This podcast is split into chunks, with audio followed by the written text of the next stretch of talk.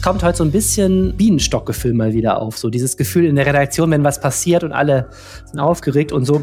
Es ist halt ein sehr virtuelles Bienenstockgefühl, weil das nur über äh, Videokonferenzen gerade möglich ist. Aber wir haben so ein ja, gemeinsames Projekt heute, nämlich eben, dass unser künftiges Ratsbündnis aus CDU und Grünen sein Programm vorgestellt hat und wir den Ehrgeiz haben, das bis heute Abend durchzuarbeiten. Und das äh, macht mir gerade sehr viel Spaß. Das glaube ich gerne. Das erinnert mich ein bisschen an Mittwochabend, wo ich ein bisschen virtuelles Bienenstockgefühl hatte, weil ja in den USA die Dinge eskaliert sind und wir daraufhin einen Live-Blog gemacht haben und dann auch eine Sonderepisode des Podcasts und etliches anderes. Und mhm. naja, es fällt einem leichter, wenn man sich sowieso für die Sachen interessiert, habe ich festgestellt. Insofern kann ich dir das sehr gut nachempfinden. War in der Schule auch schon immer so. Aber ich habe sowieso die ganzen Abend vor CNN gehangen. Ja, Wahnsinn. Ja, und also mit anderen Worten, du erzählst uns heute brandheiße News zum Thema Koalitionsvereinbarung. Ähm, ja, kann man so sagen.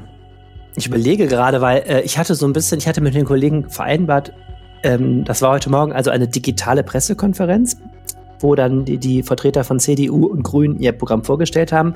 Ich hatte mit den Kollegen vereinbart, wenn irgendwie so ein Kracher kommt wie, keine Ahnung, wir flanieren die Königsallee und bebauen sie neu oder so, würde ich direkt aus der Sitzung raus eine Eilmeldung machen. So ein Kracher war jetzt nicht dabei. Also ähm, es ist ein, okay. Düsseldorf bekommt ein sehr nachhaltiges, pragmatisches Bündnis mit, das waren so Schlagworte, die da waren. Ich glaube, in Corona-Zeiten will keiner irgendwie das 400 Millionen Projekt ja. zur Erweiterung des Aquartiers gerade sehen oder sowas. Also das ist sehr solides.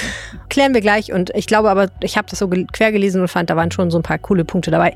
Außerdem erzählt uns Uwe Jens Runer was zum neuen Coronavirus in Düsseldorf. Ist es schon da? Ist es noch nicht da? Er hat die Antwort. Und Sima Kuschkerian erzählt uns etwas über eine Debatte in der Kulturszene. Da geht es um die Nähe zu einem von manchen für antisemitisch gehaltenen Bündnis namens BDS. Eine etwas komplizierte Geschichte, die sie aber sehr schön aufdröseln wird. Mein Name ist Helene Pawlitzki und ich bin verbunden mit Arne Lieb. Ihr hört Folge Nummer 139 dieses Podcasts und der Rhein steht bei 2,1 Meter. Rheinpegel. Der Düsseldorf-Podcast der Rheinischen Post.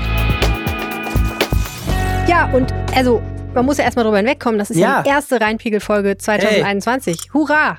Frohes neues ja, Jahr. Ja, dir auch ein frohes neues Jahr. Habe ich dir übrigens erzählt, äh, dass ich eine Weihnachtskarte von Stefan Keller bekommen Unglaublich. habe? Unglaublich. Glückwunsch. Ja, oder? Ich, äh, ich, ich verstehe gar nicht, warum, ehrlich gesagt. Das haben, haben, haben das alle gekriegt? Ich war ja noch nicht im Büro im neuen Jahr offen gestaltet. Ich weiß gar nicht, wer mir noch eine Weihnachtskarte geschickt hat. Ich bin ja im Homeoffice, keine Ahnung. Ja, aber ich habe die nach Hause gekriegt. Ach, nach Hause? Der weiß, wo du wohnst? Ja. Das ja, das macht mir richtig Sorgen. mein Mann hat keine gekriegt. Also ich habe auch keine gekriegt, so viel kann ich sagen. Und zu nach Hause nicht. Komisch, oder? Ist ja toll. Was stand denn drauf? Ja, frohe Weihnachten und so. Oder ein frohes Neues auch? Ja, also es war natürlich eine total vorgedruckte Karte mit einer untergedruckten Unterschrift, aber äh, ja, es war sehr nett. Äh, aber ich habe mich sehr gewundert, weil ich gedacht habe, hä, kriegen alle Düsseldorfer eine Karte? Ich glaube, er wollte einfach nur signalisieren, dass er weiß, wo du wohnst, wenn du unverschämte Sachen über ihn schreibst. Ja, ich glaube das auch. Okay. Ja, äh, dann würde ich sagen, überlasse ich die harte Kritik ähm, gleich dir. Und ich würde sagen, wir steigen knallhart ein in das Thema. Ähm, also, die CDU und die Grünen, bekanntlich ja die Wahlsieger der Kommunalwahl, haben am Freitag, also heute, das Programm für ihr angestrebtes Bündnis im Stadtrat vorgestellt. Und du warst dabei. Jetzt verrat uns doch noch mal ganz kurz, was das jetzt genau bedeutet. Wird jetzt alles, was in diesem Papier von 90 Seiten steht, auch umgesetzt? Was hat das für eine Fallhöhe? Äh, das ist schon ein sehr wichtiges Papier. CDU und Grüne verhandeln ja jetzt seit drei Monaten immerhin schon über ein Bündnis im Stadtrat. Es war eigentlich relativ früh klar, im Grunde auch schon vor der Wahl klar, dass das ein Wunschbündnis ist. Und jetzt hat man in, äh, in einer mühevollen, mühevollen Kleinarbeit in 14 Kleingruppen mit insgesamt fast 50 Beteiligten pro Partei ähm, alle Themen so ausbaldowert. Und äh, es ist natürlich wichtig, bevor man so eine gemeinsame Ratsregierung anstrebt, dass man sich zumindest in allen strittigen Fragen einig ist. Denn alles, was man vorab nicht behandelt und dann wichtig wird, bringt so ein Bündnis natürlich äh, unter Druck. Weil dann kommt es ganz schnell so, dass der eine sagt, wie, das wollt ihr, wir wollten das aber überhaupt nicht. Und dann, deswegen sollte man sowas im äh, Vorhinein machen. Und das hat natürlich dann schon auch eine ziemlich bindende Wirkung. Also, wenn ich mir das Ampelbündnis angucke, deren Kooperationsvereinbarung ist 2014 entstanden, die wurde eben bis zum Schluss abgearbeitet. Und wenn da eben drin steht, keine Ahnung, wir bauen äh, keine neue irgendwas, dann wird die auch nicht gebaut, außer man verhandelt nach, aber nachverhandeln ist natürlich relativ schwierig. Insofern ist es so, dass dieses Papier aller Voraussicht nach, wenn das Bündnis jetzt auch wirklich zustande kommt, den Weg der in Düsseldorf sich in den nächsten Jahren entwickeln wird, zu großen Teilen äh, verbindlich festlegt. Hm. Ich finde ja immer spannend daran, dass man ja quasi die Glaskugel bemühen muss, ne? weil man ja auch fünf Jahre in die Zukunft schauen muss im Wesentlichen. Äh, wenn du sagst, wenn dieses Bündnis zustande kommt, was steht dem da jetzt eventuell noch entgegen? Es gibt noch einen Zwischenschritt, nämlich den, dass beide Parteien noch zustimmen müssen. Beide Parteien befragen ihre Mitglieder in Form einer, eines Parteitags noch am 18. Januar, zeitgleich montagsabends und legen eben dieses Papier als Grundlage und dann werden die jeweiligen Verhandlungsgruppenführer nochmal den Mitgliedern darlegen, äh, warum das ein gutes Ergebnis ist und warum sie empfehlen, dass dazu gestimmt wird und dann müssen die Mitglieder noch zustimmen. Verstehe. Das ist äh, in der Regel bei den Grünen etwas wackeliger als bei der CDU. Das hat so ein bisschen mit der damit zu tun, dass die Grünen schon sehr basisdemokratisch organisiert sind, ähm, aber auch die Grünen waren jetzt haben ja schon einmal abgestimmt, dass es Verhandlungen geben soll und waren deutlicher Mehrheit dafür. Ich gehe also davon aus, dass diese Hürde jetzt nicht noch nicht noch äh, dazu führen wird, dass das Bündnis mhm. scheitert. Und du hast schon angedeutet, dass die Kolleginnen und Kollegen im Rat jetzt nicht unbedingt ihre Make America, nein, Make Düsseldorf Great Again Hüte auf hatten, sondern dass das Ganze eher ein bisschen dezenter und gedeckter und gedämpfter und insgesamt pragmatischer klingt, was sie da so vorgestellt haben. Genau, äh, es ist das Datza-Bündnis. Äh, Make Düsseldorf, nee, das hm, Datza-Bündnis. Make Düsseldorf Zukunftsfest äh, again ist es. Oh mein also Gott. Das, sorry, so gewinnt man noch keine US-Wahl.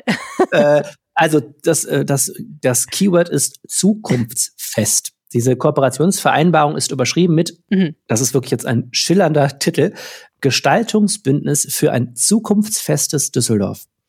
Und ich finde dieses Wort Zukunftsfest schon sehr bedeutend, weil es eben anzeigt, hm, wir sind in einer Corona-Krise. Diese ganzen Verhandlungen standen unter dem Eindruck der Corona-Krise. Und es ist keine Zeit für ein Bling-Bling-Bündnis, sondern beide heben hervor. Es werden finanziell schwere Jahre. Und ähm, der CDU-Kreisparteichef Thomas Jazomek hat nochmal so Leitbegriffe gesagt. Er sagte eben auch zukunftsfest. Das, das, darunter versteht er die Begriffe Sicherheit und Stabilität. Ein weiterer Leitbegriff sei Nachhaltigkeit und der dritte Pragmatismus.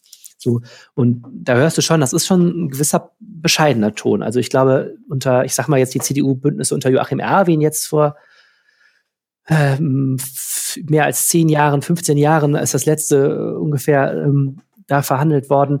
Da, äh, da war noch ein anderer Ton, auch was im Selbstbild von Düsseldorf. Aber natürlich, wir befinden uns gerade in schweren Pandemiezeiten und in Zeiten, wo auch die Stadtfinanzen schwer unter der Pandemie leiden. Und ich glaube, das ist etwas, was auch die Kommunalpolitik jetzt prägen wird in den nächsten Jahren. Ja, gutes Stichwort. Das klingt alles so solide wie ein abbezahltes Eigenheim, aber in Wirklichkeit ist das Eigenheim nicht abbezahlt, sondern jetzt werden erstmal ordentlich Kredite aufgenommen, ne? Genau, das ist etwas, das ist für Düsseldorf eine absolute Zäsur. Die äh, CDU und Grüne wollen jetzt erstmal die Schuldenbremse in der Haushaltssatzung tilgen, die sie selber mal beschlossen haben, und wollen sich ähm, den Freiraum geben, auch Investitionen durch Kredite zu finanzieren. Also die Stadtkasse ist ja sowieso schon leer, aber wir haben ja massive Steuerausfälle, vor allem in der Gewerbesteuer dieses Jahr, oder letztes Jahr gehabt, also 2020, und zeitgleich enorme Mehrkosten wegen Corona. Und sozusagen das städtische Girokonto drohte ins Minus zu rutschen und die Stadtkämmerei darf jetzt, ich meine, bis zu einer Milliarde Euro aufnehmen, um eben sozusagen das Girokonto auszugleichen. Das ist sowieso schon klar. Jetzt will man aber auch für die nächsten Jahre Investitionen jetzt zum Beispiel in den Bau von Radwegen oder sowas äh, so finanzieren, dass man zur Bank geht und einen Kredit dafür aufnimmt. Das ist etwas, was Düsseldorf lange nicht machen musste, weil es eine wohlhabende Stadt ist und was politisch auch immer als No-Go galt. Aber man sagt, die Argumentation ist eben erstens, eine Stadt muss weiter investieren. Man kann nicht einfach aufhören, Zukunftsinvestitionen in Schulbau oder in Straßenbau oder so zu finanzieren. Und die zweite Argumentation ist die, dass Oberbürgermeister Stefan Keller sagt, wir werden auch sonst der heimischen Wirtschaft noch zusätzlich Probleme machen. Ne? Die Stadt ist ein starker Auftraggeber und wenn diese Aufträge jetzt auf Jahre wegfallen, weil man sich so einen kompletten Sparkurs verordnet, dann wird dieser Neustart der, der, der Wirtschaft äh, nach dem hoffentlich baldigen Ende der Pandemie noch schwerer.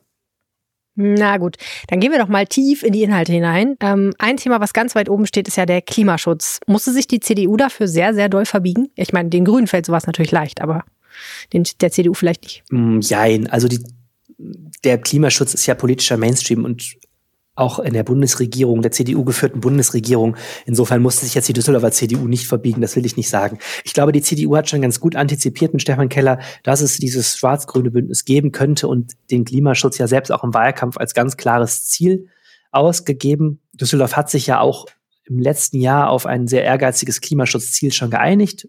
Die Stadt soll bis 2035 klimaneutral werden. Es ist so eine Rechengröße, die besagt letztlich, dass der Ausschuss an CO2 pro Einwohner massiv runtergehen soll im Vergleich zu heute. Und damals hat auch die CDU das schon mitgetragen im Stadtrat. Insofern war eigentlich gesetzt, dass das ein Thema ist, was das jetzige Ratsbündnis bewegt. Ähm, ich würde sagen, wenn man sich den konkreten Plan da anguckt, hat er auch schon trotzdem eine recht grüne Handschrift. Da sind einige, ähm, einige dezidierte Wahlkampfforderungen der Grünen, die jetzt auch da den Weg in die Kooperationsvereinbarung gefunden haben. Allen voran wird sehr, sehr viel Geld da reingesteckt. 60 Millionen Euro zusätzlich will die Stadt Düsseldorf in den Klimaschutz pro Jahr stecken. Das sind diverse Projekte. Es geht vor allem darum, dass auch Privathaushalte dazu gebracht werden, schneller zu, die Häuser zu sanieren. Also die sogenannte Sanierungsquote ist die Quote, welcher Anteil der Gebäude in Düsseldorf pro Jahr saniert wird. Bis jetzt ist es ungefähr ein Prozent. Also ein, jedes hundertste Gebäude wird in einem Jahr saniert und man will eben diese Quote auf drei Prozent erhöhen, damit eben wir mehr Gebäude haben, die gut gedämmt sind, in denen auch eine moderne Heizung verbaut ist zum Beispiel. Denn das sind alles Faktoren, die dazu führen, dass der CO2-Ausstoß sinkt. Und dann gibt es noch tausend andere Sachen, eine Solardachoffensive, einen Pakt mit der Wirtschaft zum Klimaschutz und eben äh, den sehr zentralen Bereich Verkehrswende oder Verkehrspolitik, der ja auch auf den Klimaschutz einzahlt. Ja, wollte ich gerade sagen. Ich weiß ja von dir, dass äh, man den Klimaschutzkampf nicht gewinnen kann, wenn man nicht den Verkehrswendekampf gewinnt, weil das einfach so ein riesiger Batzen ist von CO2, der da ausgestoßen wird. Ähm, die Umweltspur, glaube ich, können wir sicher sein, ist Geschichte. Gibt es denn neue Visionen dafür, wie das gelingen kann, dass mehr Menschen vom Auto auf Fahrrad und ÖPNV umsteigen? Also, sagen wir es mal so, die Umweltspur ist Geschichte, aber wenn man sich das durchliest, dass diese Kooperationsvereinbarung sieht man schon sehr, sehr starke Übereinstimmung mit der Kooperationsvereinbarung des Ampelbündnisses, was vorher regiert hat, oder beziehungsweise der Verkehrspolitik der letzten Jahre. Letzten Endes ist es so, ja, die Umweltspuren haben sich als praktisch als schlechte Idee erwiesen, aber die Grundziele wird auch CDU und Grüne weitertragen. Das heißt vor allen Dingen, dass die Alternativen zum Auto gestärkt werden. Also es sind lange Kapitel zum Radwegebau, das ist ja das grüne Thema schlechthin. Und ein Thema, was auch Stefan Keller ähm, sehr am Herzen liegt. Also da soll richtig investiert werden in den Radwegebau. Das andere ist die Rheinbahn. Es soll, die, die ÖPNV soll schneller, also in engerem Takt fahren. Neue Fahrzeuge werden angeschafft. Das ist noch relativ vage, wie das genau gehen soll. Aber auf jeden Fall wird richtig Geld in die Rheinbahn gesteckt. Es geht um Themen wie Spielstraßen, äh, wie äh, Parkraummanagement. Also das sind alles Sachen, die kennen wir schon. Und äh, da haben wir eine starke Kontinuität. Also wer jetzt gehofft hat, äh, durch den Machtwechsel im im Rathaus kommt jetzt hier die knallharte Autofahrerpolitik, äh, der wird enttäuscht sein. Was man merkt, beide Seiten haben so die Ecken und Kanten ein bisschen abgeschlagen. Also die CDU hat im Wahlprogramm durchaus noch einiges sehr autofahrerfreundliches, das ich jetzt nicht mehr so gefunden habe, zum Beispiel den Bau von Ortsumgehungsstraßen. Ich glaube, das, wenn ich es jetzt nicht überlesen habe, hat jetzt nicht den Weg in die Kooperationsvereinbarung gefunden. Die Grünen verzichten im Gegenzug auf zu harte Gängelei von Autos. Die könnten sich ja solche Sachen wie äh, City Maut zum Beispiel, glaube ich, schon vorstellen. Und ähm, wo es einen ganz klaren Knackpunkt gab, was auch sogar in der Kooperationsvereinbarung dargelegt ist, ist bei flächendeckendem Tempo 30. Also die Grünen könnten sich Tempo 30 als neue Leitgeschwindigkeit in der ganzen Stadt vorstellen. Das will die CDU nicht. Äh, das schreibt man auch so rein und da gibt es jetzt eben Verkehrsversuche in bestimmten Straßen. Also tendenziell wird auch der Autoverkehr verlangsamt, aber die CDU hat jetzt eben gesagt, nicht so komplett mhm. sofort. So, das ist ganz klar so eine Konfliktlinie, dass die CDU da den, die, die, sagen wir mal, die Bedürfnisse der Autofahrer da noch etwas hochgehalten hat. Ja. Aber ganz klar, der Weg ist klar, die Leute sollen motiviert werden, andere Verkehrsmittel zu nutzen. Mhm. Gibt es sonst noch Fokus irgendwo auf bestimmte Themen? Hm, naja, die CDU-Handschrift ist ganz klar zu erkennen bei dem Thema Wirtschaftsnähe. Zum einen, also es gibt ein Wirtschaftsdezernat, was jetzt neu eingeführt wird. Ähm, Düsseldorf soll eben auch weiter eine Stadt sein, die äh, Firmenansiedlungen fördert, die äh, eine wirtschaftsfreundliche Steuerpolitik macht. Also das ist ganz klar, dass die CDU eben diese Wirtschaftsnähe da demonstriert hat. Das ist ja ein klares Leitthema ne, der CDU. Ähm, geeinigt hat man sich sicherlich beim Thema Familienfreundlichkeit. Also U3-Ausbau soll massiv vorangetrieben werden. Schulbauprogramm soll fortgesetzt werden. Das ist ja ein ziemliches Konsensthema zwischen den beiden.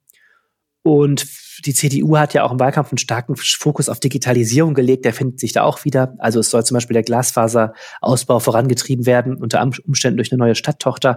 Da ist auch zum Beispiel ein klarer hm, CDU-Fall. Und dann gibt es so ein paar Themen, da merkt man, da muss man sich finden. Das ist nicht ganz so einfach. Zum Beispiel? Ähm, ja, zum Beispiel das Thema Sicherheit. Ähm, Stefan Keller hat ja gefordert im Wahlkampf 150 neue Mitarbeiter für den Ordnungs- und Servicedienst. Und der ist jemand, der schon eine härtere Gangart anstrebt, wenn es darum geht, ähm, für Ordnung und Sicherheit zu sorgen. Ich habe jetzt noch mal die Woche auch darüber geschrieben, dass er im Wahlkampf zum Beispiel New York mal als Vorbild für Düsseldorf genannt hat. Äh, und zwar New York unter Rudy Giuliani in den 90ern mit dieser okay. Null-Toleranz-Politik. Und so diese These hat, ja, wenn man, wenn man jetzt schon den Leuten, wenn sie einen Kaugummi wegschmeißt, einen, Zettel, einen Strafzettel ausstell, ausstellt, dann verhindert man dadurch ähm, größere Straftaten. Und ich finde, das schlackern einem schon etwas die Ohren. Mhm. Ne?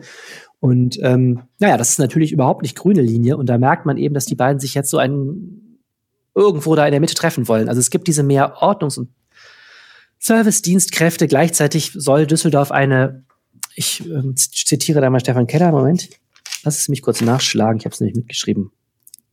Also Stefan Keller hat auch nochmal betont eben, er steht trotzdem für eine urbane, weltoffene und tolerante Stadt. Also die Grünen wollen gleichzeitig das eben auch äh, oder haben nochmal stark gemacht. Es ist jetzt auch nicht so, dass die CDU total dagegen ist, das kann man auch nicht sagen. Aber man merkt, die Grünen haben auch nochmal stark gemacht. Wir setzen auch auf Prävention. Es soll zum Beispiel eine Innenstadtkonferenz geben, um über mit, mit den Anwohnern über bestimmte Hotspots zu reden von Kriminalität. Und man versucht eben so ein ja, so einen Mittelweg zu finden. Einerseits will die Stadt mehr kontrollieren, härter durchgreifen. Gleichzeitig soll aber auch nicht Düsseldorf so eine Art ja, Polizeistadt werden. Ne? Das lässt ja hoffen. Das ist ein bisschen, das ist so eine Sache, die muss ich da jetzt auch noch finden. Da bin ich sehr gespannt. Ja, ja, total. Da sieht man, glaube ich, dann auch in Einzelfällen. Ne? Also wenn sowas passieren sollte, wieder wie jetzt die Geschichte mit dem Rheinbad, das geräumt wurde, oder in der Altstadt, wenn da Randale sind, dann sieht man ja sehr bald einfach, was konkret gemacht wird und wie konkret die Diskussionen laufen. Und beide finden sich aber auch wieder in so einem Versuch des starken oder in so einem, so einem Ansatz einer starken Stadt. Ne? Bei den Grünen ist das, das Leitkontrollthema immer der das Falschparken auf Radwegen, also wer, auf, wer gerne mal falsch parkt auf Radwegen, kann sich darauf einstellen, dass das erheblich mehr kontrolliert werden soll. Das ist ein grünes Herzen, Herzensthema. Ähm, dann steht da zum Beispiel drin, wer eine Zigarettenkippe wegschmeißt, soll künftig nicht mehr 50, sondern gleich 100 Euro Strafe zahlen. Also Düsseldorf wird schon eine Stadt offensichtlich, in der Regeln jetzt stärker äh, kontrolliert und durchgesetzt werden, wenn ich das so richtig lese. Okay, Law and Order Green Style, interesting. Ein ganz anderes Streitthema ähm, ist das Thema Opernhausneubau. Die CDU hatte ja schon im Wahlkampf gesagt, sie wollen einen Neubau des Opernhauses, ein glanzvolles neues Opernhaus an selber Stelle, also an der Heinrich-Heine-Allee. Äh, da haben die Grünen sich offensichtlich auf die Hinterbeine gestellt. Äh, da steht nämlich jetzt im Kooperationsvertrag irgend so eine Nichtformulierung. Man ist total viel offen und redet miteinander. Also das ist so einer der Punkte, wo auf den ersten Blick jetzt schon gesehen habe, da wird es schwierig. Wir scannen gerade mit äh, mehreren Kollegen diese 90 Seiten durch, weil die sind jetzt erst vor zwei Stunden veröffentlicht worden. Und ich hoffe, bis heute Abend werden wir noch den einen oder anderen Knackpunkt finden und das dann auch als Analyse in der Samstagsausgabe präsentieren und dann sicherlich auch in der nächsten Woche aufarbeiten. Äh, denn da stecken schon so einige, glaube ich, Aufregerthemen drin. Ja, Ganz kurz vielleicht noch zwei Sätze zur Bilanz. Ähm, wie ist denn die Macht so anteilig verteilt aus deiner Sicht? Also wie viel Prozent grün, wie viel Prozent schwarz dürfen wir erwarten in der Politik? Das ist schwer zu sagen. Also einerseits ist ja immer schön zu sehen in der Politik, man findet doch immer Schnittmengen unter Demokraten. Also die CDU war ja bis jetzt Opposition. Die äh, Grünen haben zusammen mit SPD und FDP regiert. Man hat sich im Stadtrat bis jetzt ordentlich angeblüht in den letzten Jahren. Jetzt ähm, kann man sich vor lauter Gemeinsamkeiten kaum noch retten. Das ist immer sehr schön zu sehen. Und es gibt eben auch große Themenbereiche, sagen wir mal, einerseits, wo man sich näher, nahe steht und wo auch der Spielraum in Kommunen gar nicht so groß ist. Also dieses Thema Klimaschutz, dass das ein großes wird, das kann Düsseldorf auch letztlich gar nicht verändern, egal wer hier regiert, ne? weil das einfach auch ein bundes- und weltweites Thema ist. Und äh, da ist man, glaube ich, sich ganz pragmatisch näher gekommen. Ganz klar zu spüren ist, dass grüne Selbstbewusstsein kennt äh, kaum noch Grenzen. Also die Grünen haben ja ihren, ihre, die Zahl ihrer Ratsmandate fast verdoppelt.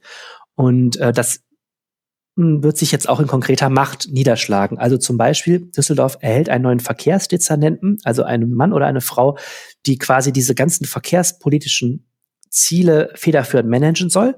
Und die Grünen werden diese Person bestimmen. Und das ist echt äh, etwas, das hätte es vorher jetzt auch nicht gegeben.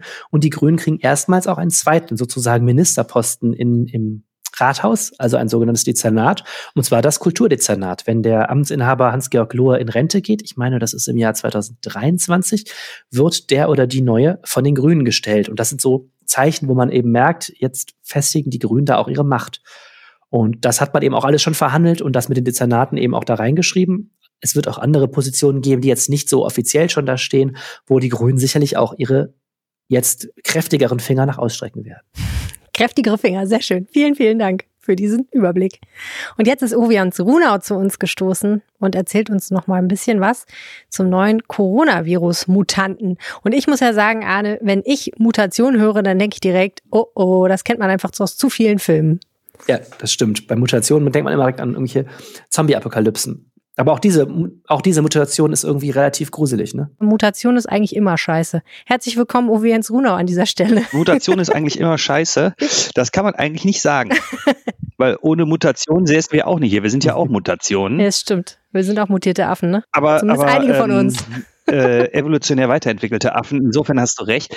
Aber äh, eine Mutation kann einem ja schaden. Und diese ähm, aus England stammende Mutation des Coronavirus kann einem ja schaden, weil man sich viel eher damit ansteckt. Das ist das Hauptproblem, was man im Augenblick äh, dazu sagen kann. Man wird wohl nicht schlimmer krank, aber man wird eher krank. Und äh, in England war das so, dass im Lockdown im November sich das äh, SARS-CoV-2-Virus weniger verbreitet hat, wurde zurückgedrängt, aber diese neue Variante hat sich munter ausgebreitet trotz Lockdown. Also die AHA-Regeln nützen da wohl nicht so allzu viel. Ja, und ist es diese Mutation schon in Düsseldorf angekommen? Das weiß man nicht wirklich. Ähm, es wird gecheckt. Also das Gesundheitsamt arbeitet da mit einem oder dem größten Labor in Düsseldorf zusammen, wo auch alle Proben landen, die in dem Drive-In-Zentrum genommen werden, an der Mitsubishi Elektrikhalle, wo wir alle hinfahren dürfen, wenn wir das Problem haben äh, und denken, wir wären vielleicht infiziert. Und äh, diese Proben werden dann in Köln in der Uniklinik untersucht auf Subtypen. Also gibt es da irgendwelche Veränderungen, gibt es Mutationen, aber bis jetzt war keine dieser Proben äh, in dieser Hinsicht positiv. Mhm. Was aber ja nur heißt, keine Probe war positiv, aber ob das Virus tatsächlich schon in Düsseldorf ist, wissen wir nicht, oder? Das, das wissen wir nicht, zumal ähm, ich heute mal erfragt habe, wie viele Proben sind denn überhaupt untersucht worden und das war ehrlich gesagt niederschmetternd wenig. also von, wir haben ja über 13.000 äh, Corona-Infizierte schon in Düsseldorf gehabt. Und dieses große Labor hatte äh, in dem Zeitraum Anfang September bis 18. Dezember ähm, 3.860 positive Corona Proben. Mhm. Und davon sind aber nur 308 dann nach Köln geschickt worden. Also ganz, ganz viele Proben sind ja nicht untersucht worden. Das heißt, man weiß gar nicht, ähm, ja, waren da vielleicht schon so Mutationen bei oder nicht. Mhm. Und äh, der Leiter des Gesundheitsamtes ähm, rechnet eigentlich damit, das hat meine Anfrage bei der Stadt ergeben, dass das äh, Virus sich auf jeden Fall hier auch ausbreitet und vor allem, dass es auch, wie in London schon geschehen, äh, diese bestehende SARS-CoV-2-Variante, das ist also das klassische Coronavirus, auch verdrängt, einfach weil es viel aggressiver ist in hm. der Verbreitung. Aggressiver heißt, mehr Leute kriegen es nicht, es ist schlimmer als Krankheit, ne? So, also die, die in London war es so, die haben Lockdown gemacht im November und dann ist dieses klassische Coronavirus auch zurückgedrängt worden. Also es hat sich nicht so sehr verbreitet, aber dieses andere hat sich munter ähm, verbreitet und es gibt ja die dollsten Theorien, das fliegt nur so durch die Luft und du bist in der Nähe und schon hast es. Ähm, das heißt, am besten bleibt man viel zu Hause jetzt in der Zeit, bis eine Impfung, ähm, ja, bis, bis man geimpft worden ist. Und ähm, ja, die Stadt rechnet damit auch, dass es hier hinkommt. Aber wenn ich das jetzt alles mal zusammenrechne, erstens, wir haben gar nicht so fürchterlich viel Sachen, viel Proben untersucht. Zweitens, Experten rechnen damit, es kommt auf jeden Fall. Und drittens, so wie ich dich verstehe, sind die bisherigen Maßnahmen, diese AHA-Regeln, also einen Mundschutz tragen, sich die Pfoten waschen und Abstand halten, vielleicht gar nicht so unbedingt wirksam gegen dieses Virus. Müsste man dann nicht jetzt schon eigentlich sofort irgendwelche Maßnahmen ergreifen? Also was die Stadt versucht ist, beim Land mehr Unterstützung zu bekommen, dass wir mehr äh, Sequenzierungen machen können. Das sind diese Checks sozusagen der bestehenden Corona-Proben. Und äh, dann weiß man nämlich, breitet sich das irgendwo aus und wenn es sich irgendwo stärker ausbreitet, dann kann man ja auch lokal, sublokal stärkere Maßnahmen ergreifen, also Abgrenzungen von, von Menschen. Ne? Mhm. Äh, in irgendeiner Weise betroffen sind. Das ist das, was man sinnigerweise tun kann. Und wir alle sollten uns wirklich an diese Regeln halten und nicht viel rausgehen, nicht vielen anderen Menschen nahe kommen, bis wir geimpft sind. Also eigentlich im Prinzip Spaziergang im Park könnte auch eventuell ein Problem sein. Wo man ja bisher dachte, kein Problem. Menschen sind, ne? Also wenn, wenn das so voll ist sonntags Nachmittag, sollte man vielleicht nicht ans Rheinufer gehen, wo, wo sich das schon knubbelt. Das hatten wir ja jetzt über die Feiertage so. Hm. Das wäre nicht hilfreich. Ja. Und dass wir nicht so viel testen bislang, beziehungsweise dann weiter testen, ob die Sequenzierung, also nee, sagt man, Sequenzierung machen, ne? Sequenzierung, hm? Genau. Also, dass wir nicht so viele Proben weiter untersuchen, hat das was mit Geld zu tun oder hat das was mit Ressourcen zu tun im Sinne von, wir haben nicht so viel Laborkapazität? Also in Deutschland ist da nicht so stark drauf gesetzt worden und die Engländer haben es eigentlich auch deswegen rausbekommen, weil die traditionell einfach sehr viel sequenzieren. Hm, okay. Und das ist bei uns flächendeckend überhaupt nicht der Fall. Da sind wir an unseren Standorten nur an zwei oder drei in Deutschland gut drauf eingestellt. Und das sollte sich eigentlich möglichst rasch ändern. Also wenn man so eine Pandemie hat, damit man die Veränderung auch die Subtypen herausfindet, weil man ja auf die zum Glück bei den neuen Impfstoffen ja auch schnell drauf reagieren kann. Das sagt ja der äh, BioNTech-Chef. Äh, auch auf dieses Virus, erstens wirkt der Impfstoff darauf, äh, das ist erstmal ganz gut. Ähm, aber wenn wir ändern müssten, geht das mit diesen mRNA-Impfstoffen relativ gut. Hm. Na gut, also wenigstens eine gute Nachricht zum Schluss. Äh, der Impfstoff könnte uns da weiterhelfen. Mhm. Danke, Uwe Jens. Sehr gerne. Schönes Wochenende. Gleichfalls, bleib gesund. Ja, Düsseldorf diskutiert, haben wir gesagt, über die Kulturszene und ähm, ihr Verhältnis zum BDS. Ähm, es geht um Antisemitismusvorwürfe. Und dazu sprechen wir jetzt mit Sema Kuschkerian, einer Düsseldorfer Journalistin, die die Geschichte für die Rheinische Post recherchiert. Hallo Sema. Hallo, guten Tag. Hallo. Hallo Anne. Es ist eine komplizierte Geschichte, äh, die wir jetzt, glaube ich, noch mal ein bisschen von Anfang an aufdröseln müssen. Und das Ganze beginnt ja damit, dass der Bundestag eine Antisemitismusresolution verabschiedet, was ja, muss man erstmal sagen, eine gute Sache ist, oder? Ja, ist erstmal was Gutes natürlich. Das klingt ja auch gut. Eine Resolution äh, gegen Antisemitismus. Wer sollte da was dagegen haben? Und ähm, das würde auch äh, die Initiative, die ja von den drei Düsseldorfer Kulturschaffenden oder Theaterleuten mitgetragen wird, äh, nicht in Frage gestellt werden, wenn da nicht äh, eine Bewegung, nämlich der BDS, namentlich genannt würde. Und das ist das Problem. Okay, also das heißt, in dieser Antisemitismus-Resolution steht was genau drin? Da erklärt der Bundestag sich nochmal ganz klar ähm, dazu, dass ähm, natürlich alles, was in irgendeiner Form als Antisemitismus ähm, beschrieben werden kann, ähm, nicht nur einfach bekämpft wird, sondern vor allen Dingen ähm, auch nicht mitfinanziert wird. Denn es gibt immer auch einen Dunstkreis, in der sich, äh, in dem sich äh, Intellektuelle bewegen, die sich mit diesem, zu diesem Thema verhalten. Ähm, und äh, damit äh, Kultureinrichtungen da ganz genau hingucken, hat der Bundestag gesagt. Also wir ähm, müssen jetzt hier einfach mal eine Grenze ziehen und sind auch nicht bereit, äh, die von uns finanzierten Kultureinrichtungen ähm, dahingehend zu ermuntern, diese Menschen einzuladen. Dazu haben die natürlich ein paar Experten auch gehört, die nochmal klar gemacht haben, um welche Argumentationsmuster geht's hier eigentlich, was ist eigentlich Antisemitismus und all das findet man bei der Bewegung, von der ich vorhin schon gesprochen habe, beim BDS ganz klar. Was ist das für eine Bewegung?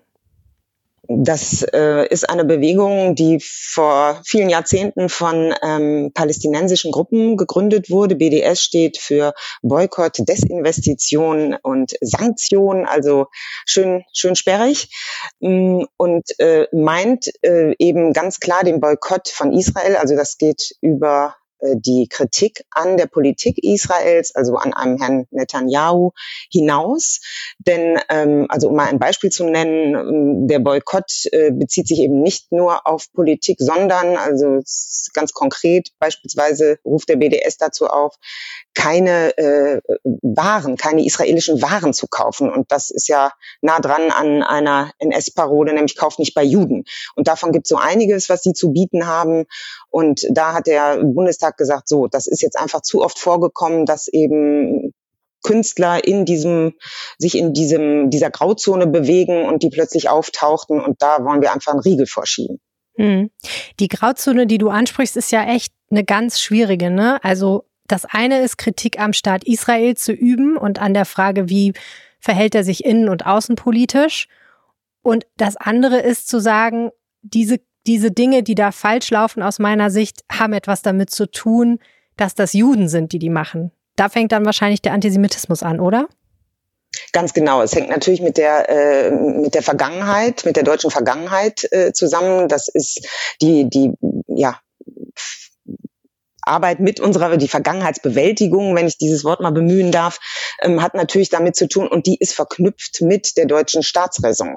Also nach dem Holocaust äh, hat Deutschland als Demokratie natürlich eine besondere Verpflichtung und ähm, verpflichtet sich auch bes bestimmten Werten gegenüber und dazu gehört ganz klar, dass wir ähm, als, als Deutsche oder als deutscher Staat eben ähm, ja die jüdische Community auch äh, schützen müssen. Hm und an der Seite Israels stehen. Wobei, das muss ich jetzt auch noch mal kurz sagen, ähm, die Resolution ausdrücklich betont, dass sie natürlich nicht gegen, das wird ja auch immer, ist ja auch immer so ein großes Thema, gegen die Zwei-Staaten-Lösung ist. Also sie sagt nicht nur Israel und, äh, und ein frei, freien palästinensischen Staat wollen wir nicht. Also das ist, findet da durchaus statt. Hm. Auch in der Resolution. Ja, schwierig.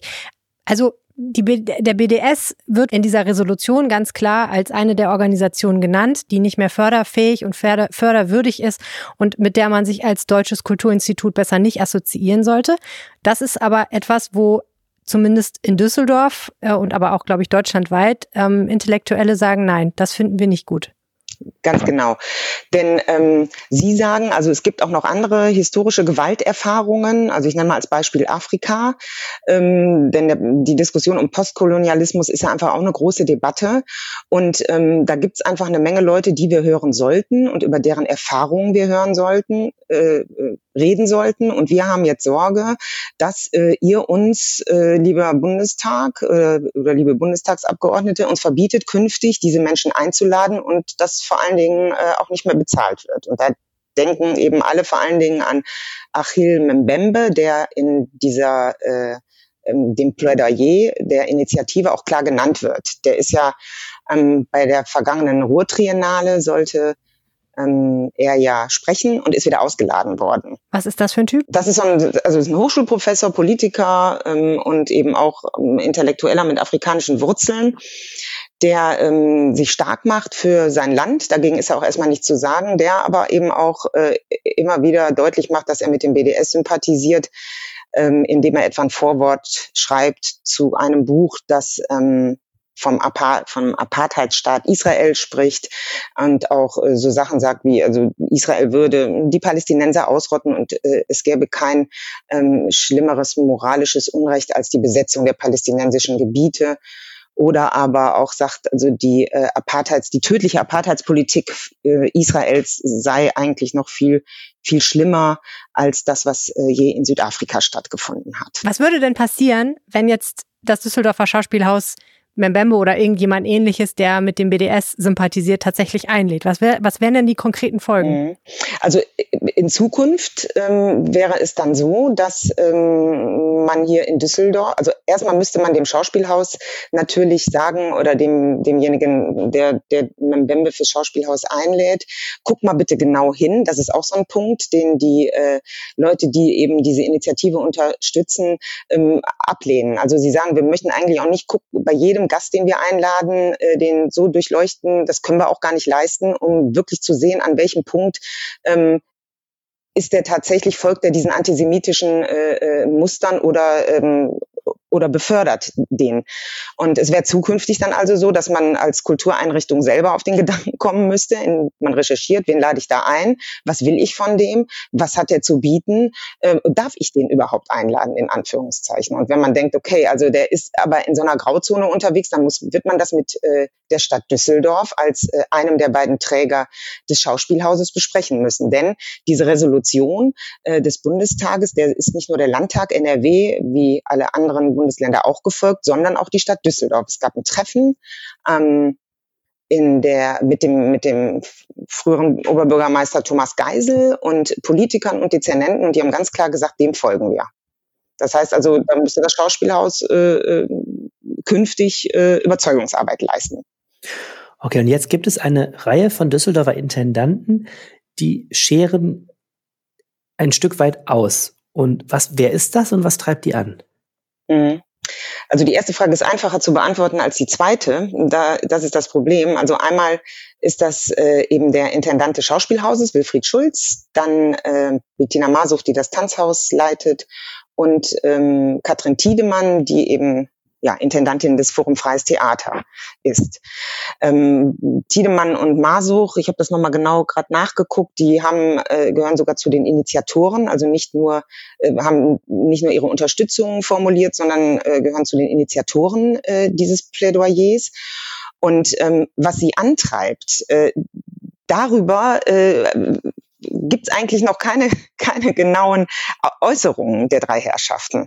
Und deswegen äh, nehme ich an, hat auch Herr Schulz, der sich sofort gemeldet hat, als eben in der Rheinischen Post die Debatte durch das Interview mit Herrn Butler äh, Ranzohoff von der deutsch-israelischen äh, Gesellschaft angestoßen wurde. Er hat sich sofort gemeldet und hat gesagt, das möchte ich öffentlich gerne diskutieren. Ich bin sofort bereit, ähm, weil also die drei genannten glauben, dass äh, man das nicht äh, in zwei Sätzen machen kann sondern dass es einfach da ein bisschen mehr Platz braucht. Und das ist auch so ein bisschen unbefriedigend, dass äh, sie bisher noch gar nicht sagen, ähm, warum sie das so für notwendig erachten, äh, bei dieser Initiative mitzumachen. Ja, also die haben ja diese Initiative Weltoffenheit GG53 unterschrieben und ähm, du, du hast das Interview angesprochen, das du geführt hast, ähm, mit einem Mann, der Vizepräsident der deutsch-israelischen Gesellschaft ist und sehr, sehr harsche Kritik eigentlich gegen die Unterzeichner dieser Initiative und insbesondere gegen den Intendanten des Schauspiels, äh, Wilfried Schulz, ähm, geäußert hat, ne? Also er hat ähm, da eigentlich nicht unterschieden zwischen, äh, zwischen den dreien, sondern äh, der, also Herr Butler-Ranzohoff ist äh, eben auch Düsseldorfer, der arbeitet hier, der, der lebt hier, der kennt die Kulturszene und sagt also, hm, dass ihn das so deswegen so gewundert hat, weil er einfach hier ins Theater geht äh, und sich äh, verschiedene Inszenierungen anschaut und auch nach wie vor der, der festen Überzeugung ist, dass äh, keiner der drei genannten äh, in irgendeiner Form antisemitisch äh, aktiv ist, selbstverständlich. Und deswegen wundert es ihn umso mehr, dass äh, sie sich für eine Initiative aussprechen, die ähm, letztlich sagt, also äh, wir glauben, dass die Demokratie äh, das aushalten muss, dass wir auch mit Menschen äh, sprechen, die äh, vielleicht in, äh, in einer Grauzone sich befinden, die uns nicht, nicht gefällt oder von der wir äh, sagen, die trägt eben Tendenzen des Antisemitismus. Da sagt die Kulturszene mhm. eben, das brauchen wir, wir brauchen diesen Freiraum, darüber müssen wir auch reden wie sollen wir sonst was ändern? Ne? Und der Butler Ransdorf sagt, also der geht sogar so weit zu sagen, also er glaubt, dass das eigentlich ähm, eine Scheindebatte ist, die da die auch die drei Düsseldorfer führen, denn er sagt, es ist eigentlich so ein fast äh, zwanghafter äh, Impuls von Intellektuellen zu sagen, also wenn es um Israel geht, da sind wir eigentlich, was Kritik angeht, zu lasch und darum müssen wir da auch einfach ähm, mal genau hinhören und, und vielleicht auch äh, äh, mehr Leute hören. Wer hat sich denn noch so geäußert in dieser Debatte? Denn das Ganze ist ja, so haben wir das ja auch anmoderiert, äh, ähm, ein bisschen weiter jetzt sogar noch als nur dieser Austausch zwischen dem Interview und den Intendanten. Ja, Genau, so, so ist es. Also es haben sich äh, relativ äh, zügig auch äh, Vertreter von Einrichtungen ähm, gemeldet, die äh, schon seit vielen Jahren einfach darum kämpfen, dass äh, bei uns äh, der Antisemitismus äh, einfach nicht äh, weiter die Früchte trägt, die er tatsächlich trägt. Man muss ja sagen, also ich die, die, äh, der Zuwachs an antisemitischen Taten ist ja offensichtlich. In Deutschland sind wir, glaube ich, noch nicht ganz so weit und auch in Düsseldorf nicht, dass wie in Frankreich ähm, Juden äh, ja ihre Heimat Frankreich äh, verlassen und auswandern. Nichtsdestotrotz gibt es einfach hier viele Ängste. Ähm, mir hat der ähm, frühere Direktor der jüdischen Gemeinde gesagt, dass er inzwischen Drohbriefe bekommt, auf denen auch der Absender steht. Das war noch anders. Also die Leute haben das früher ähm, verschämter gemacht, haben aber jetzt auch kennen weniger äh, Hemmschwellen. Und äh, zu dem Thema äh, sagen sie eben, also äh, wir kämpfen hier an der Front und ihr macht euch da wenn ich das mal so ein bisschen flapsig sagen darf, also habt ein, das Luxusproblem damit, dass der Bundestag euch sagt, ähm, wo oder euch eine Grenze setzt, eine finanzielle Grenze. Also das ist beispielsweise Bastian Flehrmann und Gedenkstätte und auch der Kulturdezernent. Also der hat sich auch geäußert und hat gesagt, also ich bin immer dafür, dass wir offen diskutieren, aber ähm, wir folgen dieser Resolution. Das, äh, das steht absolut fest. Jetzt wollen sich die Beteiligten ja zu einem Streitgespräch treffen. Was ist denn davon zu erwarten? Mm, also mit Blick darauf, dass wir bisher äh, ja noch gar nicht wissen, warum die drei ähm, das Ganze äh, unterschrieben haben oder unterstützen, ähm, glaube ich, ist das eine gute Idee, so dass auch die Düsseldorfer, die ja jetzt diese Debatte einfach nur mitbekommen, die ja auch im Übrigen in den sozialen Medien geführt wird, äh, darüber und diesen Dissens, dass die da einfach auch sagen, ja, was bewegt euch da eigentlich? Ich glaube, da werden Positionen ausgetauscht. Man versteht vielleicht eher, äh, was äh, die drei äh, Theaterleute ähm, motiviert hat, damit zu machen. Dass da irgendwer von irgendwas abrückt, das glaube ich allerdings nicht. Dazu scheinen mir einfach die Positionen ja, zu, zu klar für jede Seite zu sein. Hm. Naja, immerhin wollen sie sich zum Austausch von Argumenten treffen. Das ist ja schon mal nicht schlecht.